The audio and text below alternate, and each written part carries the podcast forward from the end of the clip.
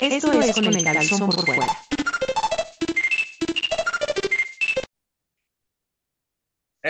¡Hey amigos, amigas! Bienvenidos y bienvenidas sean todos y cada uno de ustedes a este el especial navideño. Parecemos aquí la, la familia Brady, quienes son muy jóvenes ni siquiera entendieron la referencia. Yo como soy viejito, hasta risilla me dio, miren.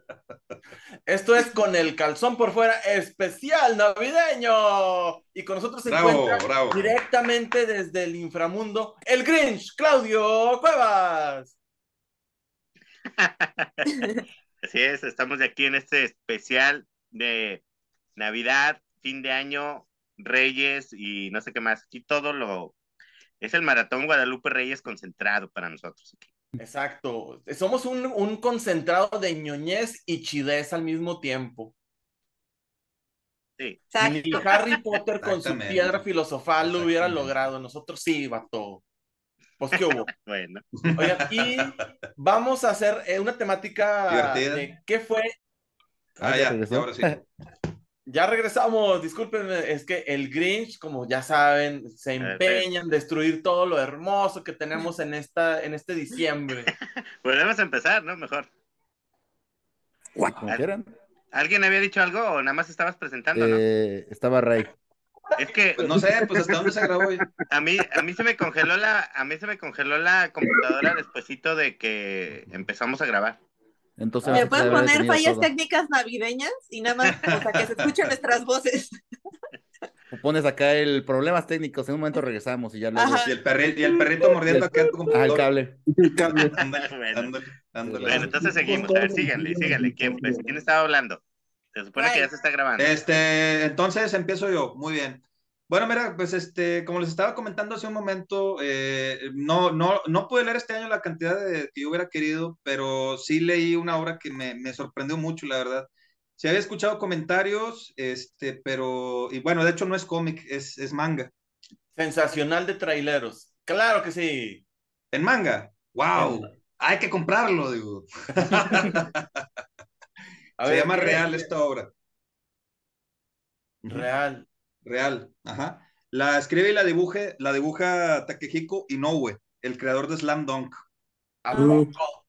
Entonces, mira, lo primero comentar de, de Real este, es que, bueno, mira, bueno, perdón, lo primero comentar de Takehiko Inoue es que Slam Dunk, que es mi manga favorito de todos los tiempos, el anime yo lo vi cuando, cuando estaba en secundaria y el manga, la verdad que, que pues me fascina, me encanta, lo he leído dos veces y aparte, pues el señor dibuja, o sea, increíble, ¿no?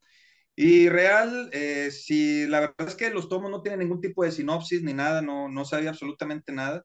Lo único que sabía es que la, la historia también trataba de básquetbol, eh, solamente que está enfocado en personas que, que andan en silla de ruedas. O sea, realmente de eso se trata el manga. Y la verdad es que este, hasta ahí sabía nada más. Es lo único que sabía. No se me hacía tan atractiva la, la sinopsis. Este, este, este, estos tomos son españoles, de hecho. Y bueno, mira, nada más una pequeña anécdota. No, te- no me vayas a cortar, Neto. De verdad, no me vayas a cortar. No, no, todavía tiene usted sus buenos tres minutos, joven, échele. Perfecto, excelente. Mira, lo que pasa es que el tomo 4 está agotadísimo, la verdad. Está, pero bien agotado. Está Porque agotado en corrieron España. mucho. ¿Perdón? Corrió mucho. Este, mira, hay malos chistes y luego está ese, ¿verdad? Pero no, te perdono como quieras, te perdono como quieras. La Navidad, la Navidad. Siga, siga, por favor, joven. Bueno, mira, lo que pasa es que el tomo 4 está, está agotado desde hace años. La verdad, está agotado en España y está agotado en Argentina. No lo, no lo había podido conseguir de ninguna manera. Y este, mi hermano fue a Argentina, de hecho, fue a Argentina en el 2019. Se lo pedí y dice que estaban todos los tomos, a excepción de ese. Y la verdad que pues se me, se me hacía, lo quería leer en físico, la verdad. Entonces, por casualidades de la vida, lo pude conseguir ese tomo 4. Bueno, mira, este, no lo, la verdad es que las- los, el resto de los tomos los tenía, me quise esperar al 4, pasaron algunos años, como este año fue el que lo conseguí, la empecé a leer y pues sí me, me quedé bien sorprendido y bueno, primero decir que el nombre real, este, pues le va muy bien a la serie también. La serie en sí, el básquetbol no es el motor, sino la, el problema de discapacidad de las personas y de hecho tiene varios protagonistas. Pero así a muy a grandes rasgos, ¿no? Eh, uno de los protagonistas es un chavo que el papá lo, lo, lo metía mucho a tocar el piano porque el chavo tenía talento. pero él lo que le gustaba era correr. Entonces te platica su anécdota de cómo él corría, corría, o sea, y se estaba volviendo uno de los más veloces de su escuela y estaba a punto de hecho de romper un récord. Nada más que este, empieza a temblarle la pierna cada determinado tiempo y conforme avanza ese tomo, pues este, resulta que tenía un tumor que no se habían dado cuenta y este, pues eso a la larga genera que le tengan, la tengan que amputar. De hecho, yo, me, yo me, me, identifiqué un poquito porque pues yo fui corredor muchos años y el año pasado me tuvieron que operar la rodilla. Sí camino, gracias a Dios. Pero se, eh, la verdad es que aquí, el, pues, este, pues cómo va la evolución del personaje, de cómo de niño, pues es ilusión correr y se la, literalmente le cortaron la pierna, o sea, está canijo, ¿no? Al mismo tiempo también viene la historia de, de, otro chavo que es el, pues el clásico, este, chavo así pandillero japonés que te ponen, este, que él, eh, pues un día que andaba en su moto invita a una chava, una chava que andaba por ahí y tienen un accidente y la chava se queda paralítica. Y él, pues, este, carga con la culpa de que, pues, de que él, pues, por, o sea, que la dejó así, o sea, por un, una, una, pues por un error, por, este, por un accidente, y aparte me parece que iba, iba tomado cuando iba en la moto. Entonces es, es una culpa muy humana y entonces se me viene el nombre otra vez a la cabeza, real, problemas de la vida real. Este, viene también el caso de, de otro muchacho que era, que era, pues es el clásico sangrón, ¿no? De la clase, que es el clásico que, a todo mundo quiere tratar mal, que es bueno en todo, y este, pues un día se roba una bicicleta, este, y donde lo descubren, este, lo choca un camión y pues queda paralítico. Y lo que está muy interesante es todo el proceso que pasa, este, de aceptar que está paralítico, o sea, es una historia que, te mete de manera bien cruda, o sea, en los personajes, de cómo, este, primero la, la, aceptación de que no vas a volver a caminar nunca, ¿no? Luego la, la, terapia donde tienes que entender que ahora te tienes que valer de tus manos nada más, o sea, el simple hecho de que tú te caigas de la silla de ruedas, tienes que tener fortaleza en las manos para subirte y la verdad es que lo hace con una realidad, o sea, que te, espanta, la verdad. Entonces, todos los caminos de estos personajes, eh, pues van, van llegando al equipo de básquetbol, o sea, y realmente este, la historia la hacen los personajes más que el deporte, o sea, eh, ya, ya, ya, ya, ya, ya, tiempo, tiempo, tiempo. Ya vamos a poner la musiquita. Bueno, nada más lo último que voy a decir. No, no, ya, este, se acabó, tiempo. Na, nada más, tiempo, na, tiempo, que termine, tiempo, que termine, ya, que termine. ya. 20 segundos, dame 20 segundos nada más. Mira, lo único malo de esta obra es que está en Yatus. Eh, en Japón están hasta el tomo 15, en España nada más han publicado hasta el 14 y pues parece que el autor no tiene ganas de seguir la historia. O sea, ahorita estoy, estoy por empezar el tomo 9. Creo que me va a doler mucho cuando lea el 14 porque no sé qué va a pasar. Pero a nivel técnico, a nivel historia, a nivel desarrollo de personajes, a nivel este, retratar una realidad, yo le doy un 10. Wow. Pues bueno, esta es la recomendación. Yo me voy a esperar a que Netflix la saquen en live action y la arruine como arruina todo lo que hace Netflix. Claro que sí. Bueno, ¿quién sigue, Raimundo? Por favor, gracias por Sigue la señorita Melissa, por favor, con su hermoso suéter de, de Twister. Sí. Bueno, este, yo vengo a recomendarles un cómic que, pues ya sabía su existencia, pero algo me llamó a poder leerla. Es Wonder Woman de George Pérez. Uh -huh. El de Dioses Inmortales. Bueno, pues este cómic eh, um, bueno, esta historia eh, uh, entiendo que, que, viene también de toda esta nueva era después de Crisis Infinitas, ¿no? Si no me equivoco, chicos. Así es, sí, es correcto, es correcto. Ajá, entonces vemos a una Diana distinta.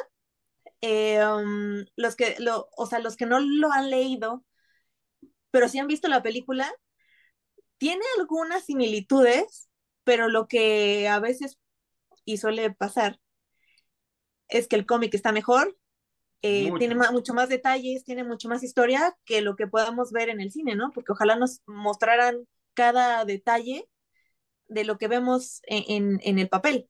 De seguro en Wonder Woman 3 me le va a pasar eso. Sí, seguro. me puse nostálgica porque, pues, como quién sabe si vaya a ver, eh, hasta creo que a la 4, creo que iban a tocar estos temas. eh, pero bueno, la historia se me hace muy distinta, muy llenadora, muy llegadora también. A los que, por ejemplo, a mí luego a mí se me olvida bien cañón toda esta mitología de quién es quién y tal cual y mil millones de cosas. Y bueno, a mí esta historia me ha ayudado mucho a saber, eh, por ejemplo, no, pues que Hermes es el dios que es súper veloz, ¿no? Y antes yo era como, ah, pues Hermes X, ¿no? Eso, digo, eso es como un extra. Pero lo que sí quiero resaltar mucho, eh, para empezar, es el dibujo. Ese detalle, o sea, los detalles tan impresionantes que tiene George Pérez, o sea, de verdad, pocos artistas, muy pocos artistas. Veíamos, eh, no recuerdo de dónde es este, o sea, como un palacio que sí existe, que tiene muchísimos detalles, que son como mil niveles, o sea, son muchísimos niveles, no sé si ustedes se acuerdan, no sé si es Babilonia o algo así. Parecen como los jardines. La biblioteca de Babilonia. Eso, ese, ese, sí, ese, ese, ese.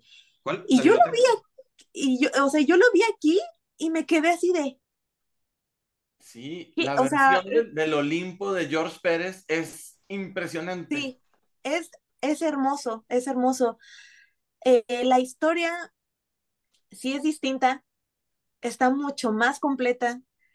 Eh, yo sí les invitaría a que le pudieran, eh, que se dieran ustedes la oportunidad de, leer esta obra, porque hay veces que no nos atrapa a primera instancia ver a nuestro protagonista, que sabemos que es como súper guau, en las primeras páginas. Pero la verdad que toda esta acción que tienen Hermes, Afrodita, este, Atenea, etcétera, etcétera, etcétera, con esta Hipólita, con Antíope, es de verdad, te quedas así como de, ok, me puedo esperar hasta que salga Diana, o sea, no hay problema, porque hasta ahorita están sosteniendo súper bien la historia. Y otra cosa que cabe, eh, o sea, que yo la verdad desconocía era el origen de los brazaletes, porque fue un castigo. Entonces yo me quedé, o sea, para no darles spoilers, yo la neta sí me quedé así de wow, ¿no?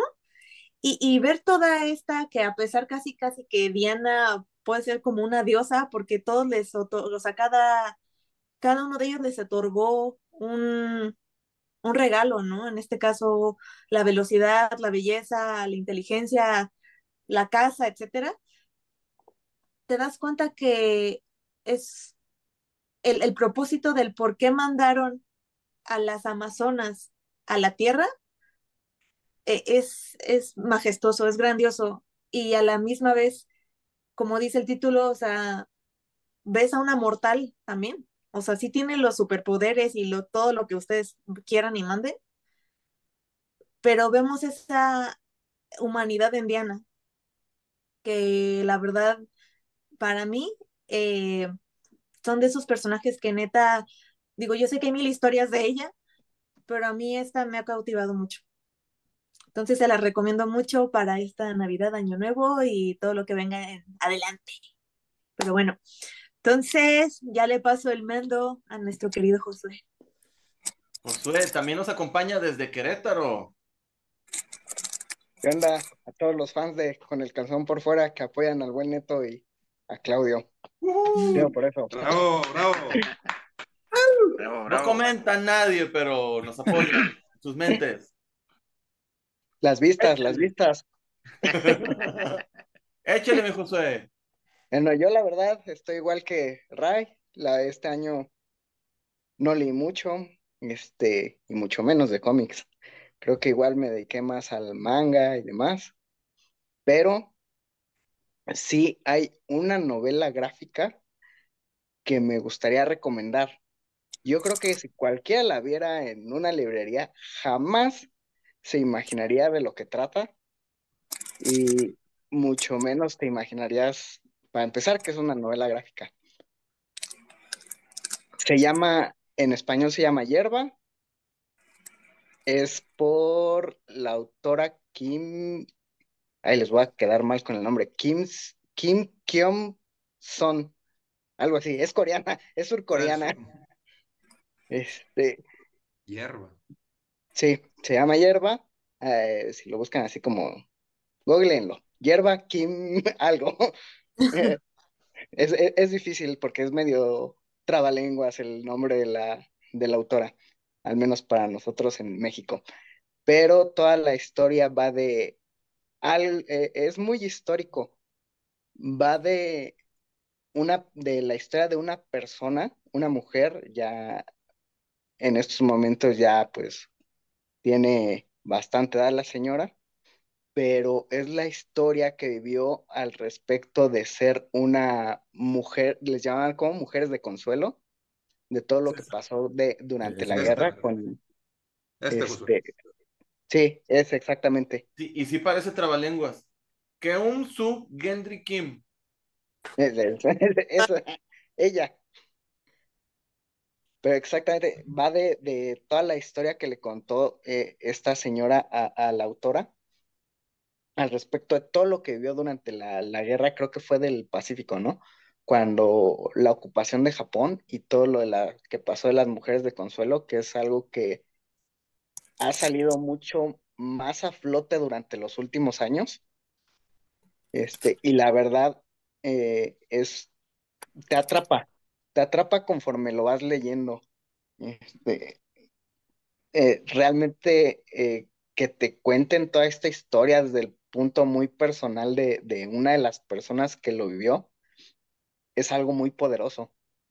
Este, es una historia que, que en serio, si la lees, no, no la puedes, simplemente no puedes dejar de leerlo. Y, y como aprender de, de, de, todo eso que pasó, sí te da como una,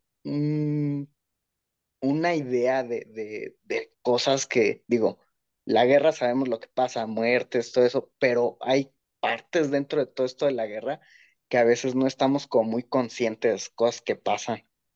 Este, y esta es como una de ellas.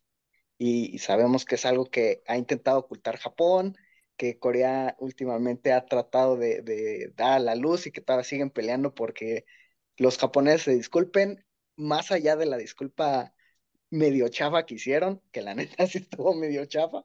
No la vi. Eh, este, y pues sí, la, la verdad es una, una, historia muy poderosa. Y en cuanto al dibujo, es muy al estilo coreano de lo tradicional. Entonces, este, pues está, es, está bonito el arte y todo lo demás, solamente a blanco y negro, como con pura tinta de pincel. Entonces, la verdad, también el arte es, es hermoso. Entonces, entre el arte y la historia, eh, la verdad todavía no la, me la encontré por ahí. Eh, la verdad solamente la he leído en digital. Si quiero comprar el, el, libro, sí lo voy a comprar.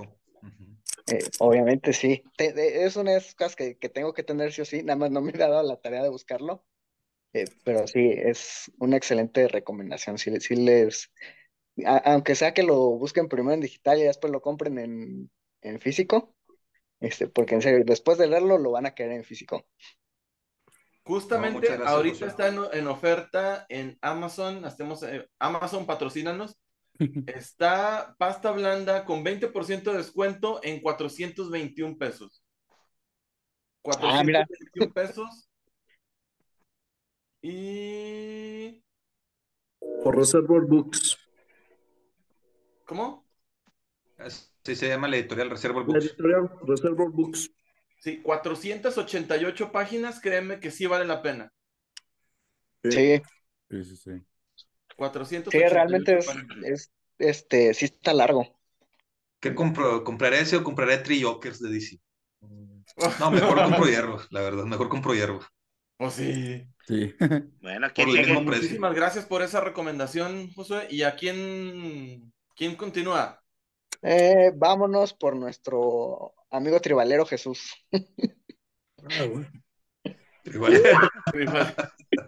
es arrabalero, pero no lo sabía. Hola, hola. Eh, pues yo les quiero hacer la recomendación de ahora todos han dicho de que han tenido poco tiempo para leer. Yo apenas empecé a, a poder leer un poquito más de cómics y en especial el que me gustó mucho y que no esperaba nada de él, pero fue una muy grata sorpresa, es este cómic. Ah, Jeff Lemire y Gabriel Walter.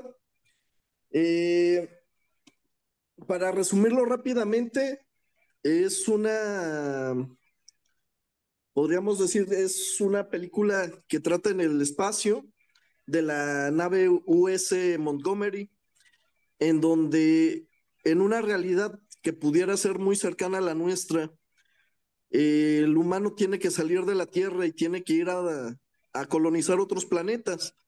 Ya hay colonias y están mandando a toda la gente a estas colonias. En el inicio de esta aventura, los partidistas matan a todos los adultos de la, de la nave Montgomery, sobreviviendo solo los niños. Y la inteligencia artificial Valerie, que es quien lleva a cargo la misión del Montgomery, tiene que hacer que sobrevivan los niños hasta llegar a su destino en un universo, bueno, en, en el espacio frío y sin ninguna preparación para poder lograr esta tarea. Es un cómic que se ve, se lee muy rápido, está muy bonito y es un cómic de intriga, es algo, algo que se me hizo fresco, una historia que tal vez pudiera sonar que ya le hemos escuchado mucho, pero la forma en que lo cuentan y la forma en que lo dibuja Walter me parece muy, muy agradable. Y para terminar, eh, yo soy más consumidor de manga y el año pasado falleció Kentaro Miura. No me había podido dar la tarea de, leer lo último que había salido de Berserk. Ya lo hice este año. Eh, todas las personas que no han leído Berserk se los recomiendo ampliamente. Para mí es el mejor manga que existe. Lamentablemente, por la historia ya no se pudo terminar. Le está terminando un amigo del, del autor con los guiones que había escrito Kentaro Miura. Y si quieren ver una historia en donde el protagonista sufre en cada capítulo, eh, Berserk es una muy buena historia. Ah, pensé que ibas a decir que Remy, oye, perdón. también, también. También. Pa- pa- para todos los que son fanáticos de, de videojuegos como la saga de Dark Souls, eh, mucho de, de esa saga fue inspirada en Berserk. Entonces, eh, es una muy buena recomendación, es un poquito largo. El dibujo al inicio no es el mejor, pero ya en lo que va actualmente es, es una delicia ver cada, cada viñeta de este manga. Y pues esas son mis recomendaciones de, para este final del año y lo que, lo que más me dejó este 2022. Y la amistad de, de aquí, de compartirlo con, con mis amigos y, y con estos dos protagonistas del, por, eh, con el calzón de fuera. No, por fuera. Oh, casi lo logras, Jesús Parra, casi lo logras. Amigo Neto, los sinónimos son parte del lenguaje español. Claro, claro.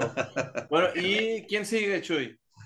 Chucho. Eh, y el siguiente que me gustaría que nos diera sus recomendaciones es el doctor Osvaldo, que está aquí con nosotros. Ay, ya está bien armado el doctor, ¿eh? ya está muy bien. Salud. Estás en mute. Está muteado, Osvaldo. Eh, estás muteado. estás muteado, no te oímos. Osvaldo, Osvaldo, Perdón, perdón. échale. Buenas noches. Eh, no era un comercial, era simplemente para poder detener aquí el cómic y que lo vieran de cerca. Este, este año la verdad es que me he intentado reconectar un poquito más con mi colección, al tenerla un poco más cerca, pero pues la verdad es de que es muy difícil elegir un- una pieza todo lo que te topas cuando estás intentando limpiar, ¿va? Pero, pues la verdad es que de lo, podríamos decir de lo novedoso que, que llegó a, a salir en estos días, y que de hecho es más de finales de este año, este cómic, tiene, tiene poquito que empezó esta historia. Eh, es una historia en donde se centra principalmente en dos de mis personajes, pues, favoritos dentro de los X-Men. Yo la verdad es que soy más de mutantes y pues en esta historia podemos ver mm, el desarrollo o parte de, em, la conclusión del desarrollo que ha tenido uno de los personajes emblema de los mutantes, que es Bestia, que ya veníamos viendo en otros títulos como X-Force, en donde pues de repente se empezaba a traer algo turbio entre manos. La verdad es que es un cambio muy importante para el personaje porque previo a, estos números de House of X y Powers of X, la verdad es que Bestia era una cosa completamente diferente todavía, un ser muy noble y que pues llegaba a tener muchos remordimientos por cosas que hizo durante la era de Bendis, como traer a un equipo de X-Men jóvenes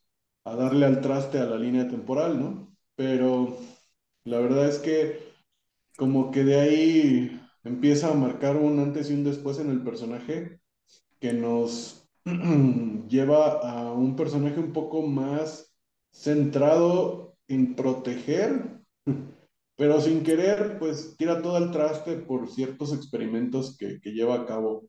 Y aquí pues está intentando limpiar un poco su nombre, por lo que se ve, y pues tiene por ahí una forma de exterminar a los enemigos que se le han ido juntando. Y precisamente para eso está Wolverine, ¿no? Pero el problema es que Wolverine no lo sabe.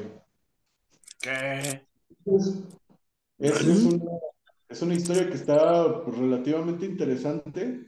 Es de un personaje que no te esperas que, si, si no le has llegado la pista realmente a Bestia, pues es un personaje que de repente es medio underground, pero ahorita pues la verdad es que eh, se está convirtiendo en, pues en un villano.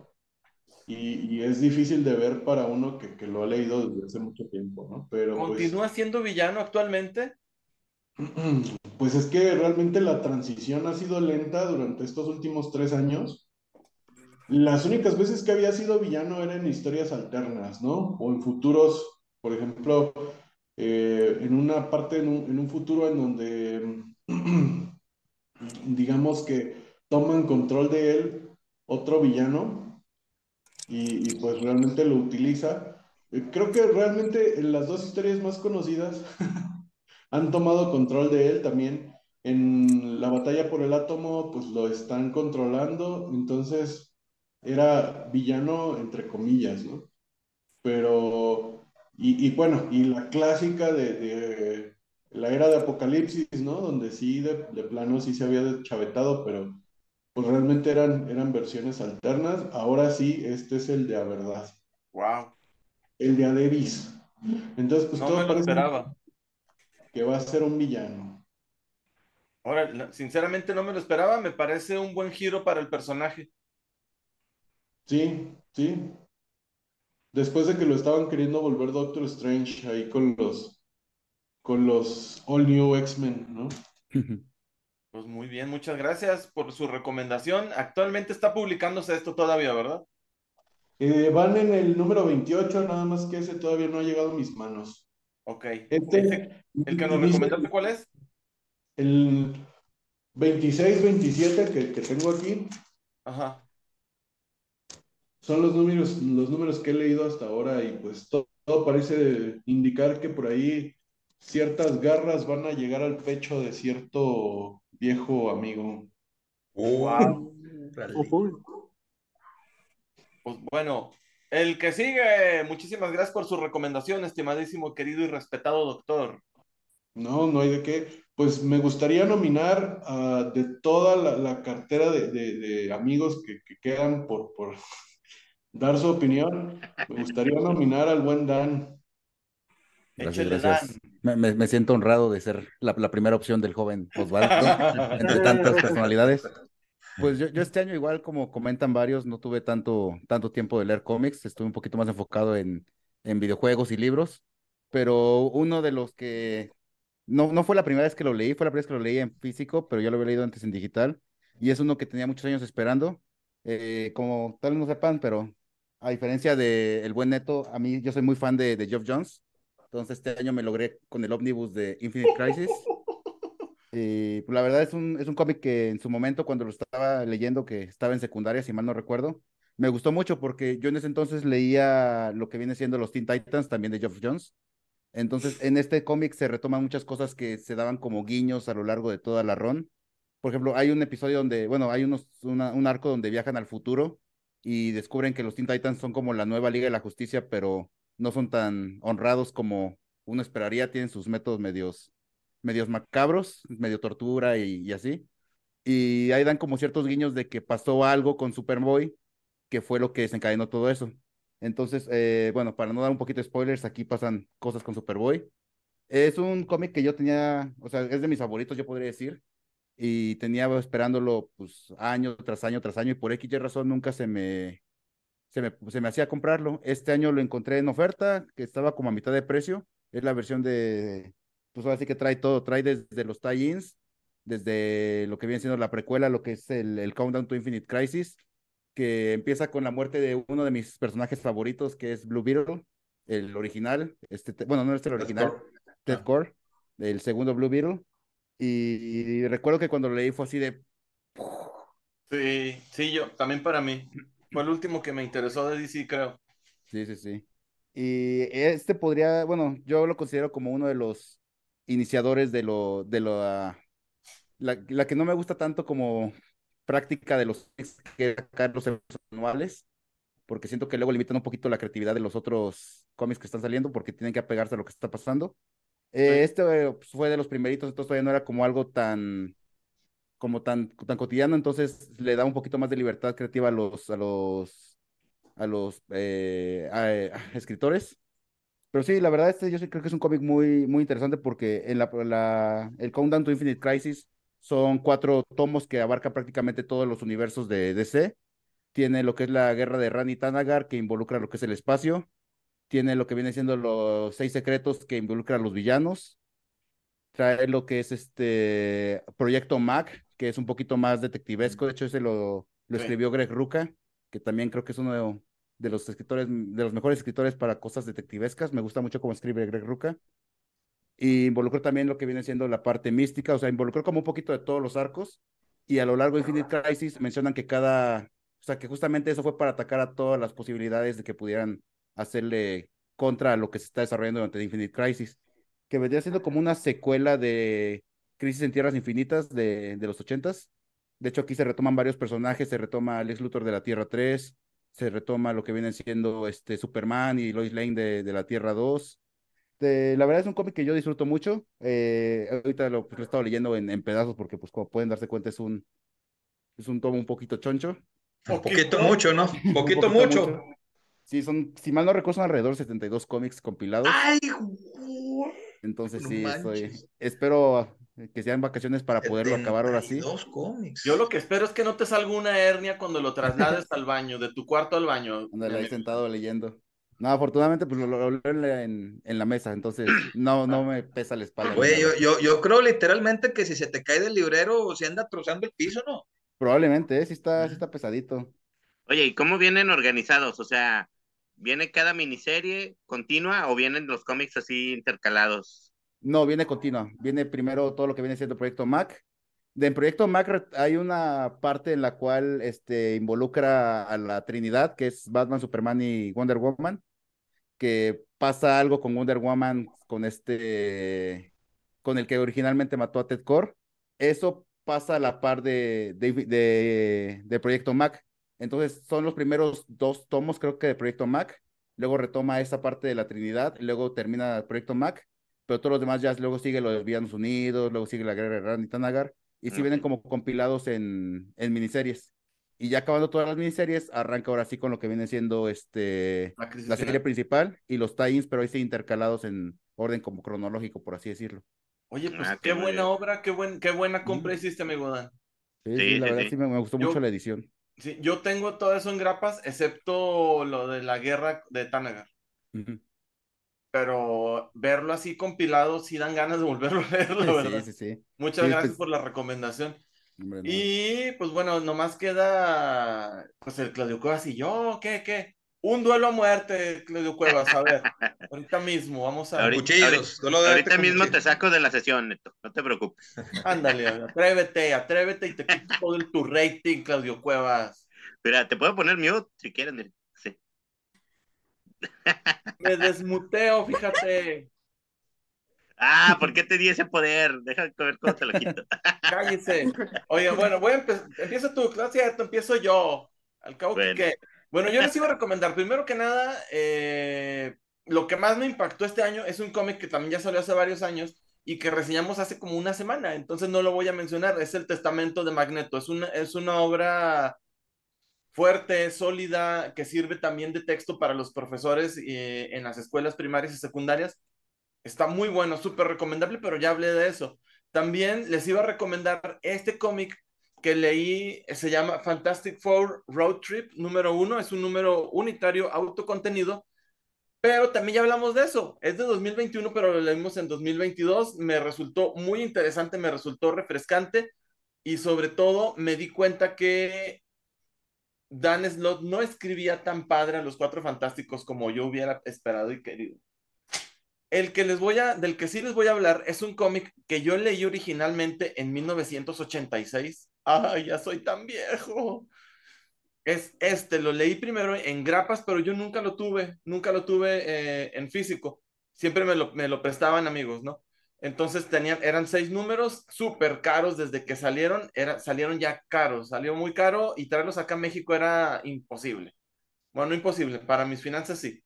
Entonces, este está escrito por John Ostrander y Len Wayne. Eh, ellos crearon, estaban escribiendo en esos ayeres eh, Firestorm y ellos crearon, uh, sobre todo este John Ostrander fue quien creó al Escuadrón Suicida. Y aquí está la primera aparición del, Escuadrón Suicida como tal, dibujado por John Byrne, que era el top, top, top, top, top, top, top artist de, de, Marvel. Cuando pasa la crisis en, en, las Tierras Infinitas, se lo traen, lo contrata DC Comics y fue un, pero ¿cómo? El artista máximo de Marvel va a estar trabajando en DC. Sí, señoras y señores, así fue. Pero no solo fue eso, marvelizaron a todo el universo DC y lo hicieron accesible, identificable y lo hicieron interesante. Después de muchísimas décadas, a mí me llegó a interesar muchísimo. La parte que, que, que nos recomendó Meli es parte de esta marvelización, por eso se siente tan humana Diana. No se siente inalcanzable en el Olimpo, sino que se siente, sí, súper poderosa, pero cercana a nosotros. Le pasa a todos los superhéroes. Esta miniserie está situada a principios de, de, este reboot. Incluso Diana, que sale aquí en el cover, no sale sino hasta el número 6 y sale tres páginas, sale cinco páginas y se va, porque todavía no estaba destinada, nada más que por presiones editoriales salió aquí. Habla de las leyendas y cómo Darkseid quiere destruir la moral de, lo, de la humanidad y manipularlos destruyendo sus leyendas, que son estos superhéroes que inspiran a tantas y, y tantas personas. Recomendable a cual más, el argumento está bien, pero lo que sobresale muchísimo es el dibujo. La mejor época de John Byrne como dibujante, aquí lo van a encontrar. Su Darkseid es hermosísimo, a pesar de ser un monstruo espantoso, le queda fabuloso. Todo dibuja bien, no hay nada que dibuje mal este vato, a excepción de los niños, porque sigue dibujándolos como adultitos enanos. Gracias, querido público conocedor. Ahora vayamos a las porquerías que nos va a recomendar Claudio. Bravo, bravo.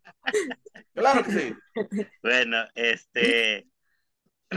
yo, dos cosas fueron, o sea, de todo lo que leí, oí dos cosas que yo creo que fueron las que más, más disfruté. Una fue, no es exactamente este, pero este es el que tengo aquí en la mano. Oh, es una recopilación de Popeye. Perro. Que yo he sido fan de Popeye. Yo, yo los compraba cuando salecaba Editorial Beat, los Popeyes así chiquitos. Sí. Y por alguna razón ese personaje siempre me ha gustado mucho, me llama mucho la atención. Entonces, estas son las tiras originales. El, el que leí este año fue el, el volumen 1, pero no, no es que no lo tengo aquí. Este es, este es el siguiente volumen. Eh, son de 1929 y para mí fue así como que fantástico leer algo así tan, tan viejito.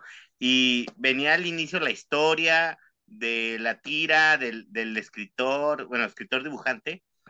Y no sé, me, me gustó un chorro, me gustó un chorro. Digo, si ya, me, si ya era yo fan de Popeye, con esto se me hice súper fan, así como que, no sé, porque tiene así como que un toque bien chido. Y les digo, eso de que sea tan, tan, ya que ya va a cumplir 100 años casi esto, ¿no? Tiene que 97 años, no, no sé, no me dan las matemáticas, pero tiene noventa y tantos años ya, entonces se ve bien chido. Y luego, miren, no sé si ven, tiene así como un hoyo. Ah, qué chido. Ah, qué padre. Que la portada tiene así ese hoyo. Entonces, este, miren este dibujo de Popeye, o sea, están bien chidos. Muy padre, muy, muy padre. Los interiores también padres, son blanco y negro, a colores, y vienen las fechas exactas en que fue publicada cada tira, y les digo, fue, empieza por ahí del 29, donde sale Popeye, en la tira original, por los primeros años no salía Popeye, como en el año 3 aparece como un personaje y se apodera del, de la tira cómica, le cambian de nombre y todo, porque fue muy popular, ¿no? Entonces, este, les digo, a mí eso se me hizo bien, bien chido. Entonces, este, fue una de las cosas que, que leí, que me gustó mucho. Otra fue, no es exactamente un cómic, pero es una, es un fanzine revista que se llama Bubbles. Eh, es, habla acerca de, de mangas, de cómics y de cosas relacionadas. Y me gustó mucho porque, digo, en la actualidad las revistas ya están desapareciendo, ¿no? O sea, ya es digo, si quiere uno noticias o información, la buscas en internet y ya, ¿no? O sea, no la, no, no compras una revista ya para estar informado de algo, ¿no? Entonces, yo, este, vi esta fanzine en un podcast, hablaron de él, eh, los, pedí los primeros tres números, sale cada cuatro meses y se me hizo bien, bien chido, o sea, vienen, eh, vienen entrevistas, vienen artículos acerca de algún tema en específico, y les digo, habla acerca de cómics, de manga, eh, se me hicieron muy interesantes, trae entrevistas con traductores de mangas, ¿no? En donde hablan acerca de decisiones que se toman al momento de hacer las traducciones, de por qué se traen ciertos títulos, este, entonces, este, les digo, es, o sea, y se me hace muy chido que está hecha así a copias, ¿no? O sea, no es una cosa de una... Es, todo lo hace una sola persona, ¿no? Él hace las entrevistas, los artículos, junta todo el material, por eso sale cada cuatro meses más o menos, y este, y les digo, lo, lo, imprime así, ¿no? Son, es en blanco y negro, son copias, y está muy chido. Trae una sección que se llama Cosas que hay en eBay, eh, que eh, son este, cosas que él se encuentra así rarillas, ¿no? O sea, no cosas así como que súper valiosas, pero, o sea, habla acerca de que alguien está vendiendo, por decir, eh, una foto donde sale un cómic raro, o alguien está vendiendo un, botón de publicidad del pato Donald, o sea, cosas raras, ¿no? O sea, no tanto así como que un cómic muy especial que, este, que hay, no, o sea, son cosas rarillas que se encuentra en, eBay. Es una sección que se me hizo muy chida. Y les digo, entonces, este, me gustó mucho porque este, regresó en mí el, el amor por juntar una revista, ¿no? O sea, les digo, eh, no, así como nosotros en los noventas eh, comprábamos la Wizard así como religiosamente para tener la información y saberla, y la guardabas, ¿no? Y la releías porque, a ver, esta entrevista y, y este artículo de esta serie y cosas así, o donde te, encontrabas información de series que no conocías. Esta, esta revista de Bubbles para mí me recordó muchísimo eso y, y, trae mucha información muy chida, ¿no? O sea, digo, por lo menos a mí me gusta, me gustó mucho. No, muy padre. Este, y les digo, esa, sobre todo esa sensación de decir, esta revista está chida y quiero tenerlas todos, ¿no? O sea, este, eso es algo que me gustó mucho porque eh, en cuanto a, revistas, les digo, ya no hay, o sea, digo, ¿qué revista de cómics hay ahorita que, digan ustedes, la compro cada mes para estar informado? Ninguna, ¿no? Pues ya ni una, desde que se acabó Wizard, pues ya no hay. Sí, o sea. Sale cada cuatro meses, ¿qué precio tiene y dónde la consigues? Mira, cuesta seis dólares cada una. Y te digo, Esto yo es un robo. ¿Eh? Es un robo, señor juez. Está cara, pero pues, o sea, digo, el cuate este obviamente no se está haciendo millonario, no imprime así como que millones, ¿no? Y este, Y te digo, yo la mandé pedir, eh, está en, en algunas tiendas de cómics, pero de, la mayoría son tiendas de cómics donde obviamente manejan cómic independiente, ¿no? No es porque, te digo, no es una editorial, no es nada así súper, una empresa, es un cuate al que tú le escribes y le dices, oye, yo quiero vender en mi tienda ese, y pues te manda un paquete de 20, ¿no? Alguna cosa así. Pero es, tratas directamente con él, ¿no? Entonces, por eso digo que es una, una tienda, es en las tiendas americanas donde manejen cosas independientes, ¿no? Que van más allá de Marvel y DC.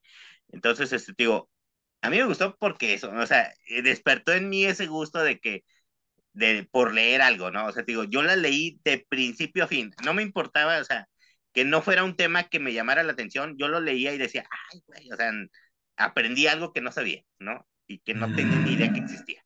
Entonces, por eso me gustó mucho esta revista. Pues qué padre. Yo estoy conmovido hasta las lágrimas. No sé si lo notaron, sonaron unos cascabeles y un señor gordo se porque llegó el milagro navideño y Claudio Cuevas reseñó, nos recomendó cosas interesantes. Gracias, Santa Claus, por este milagro de Navidad.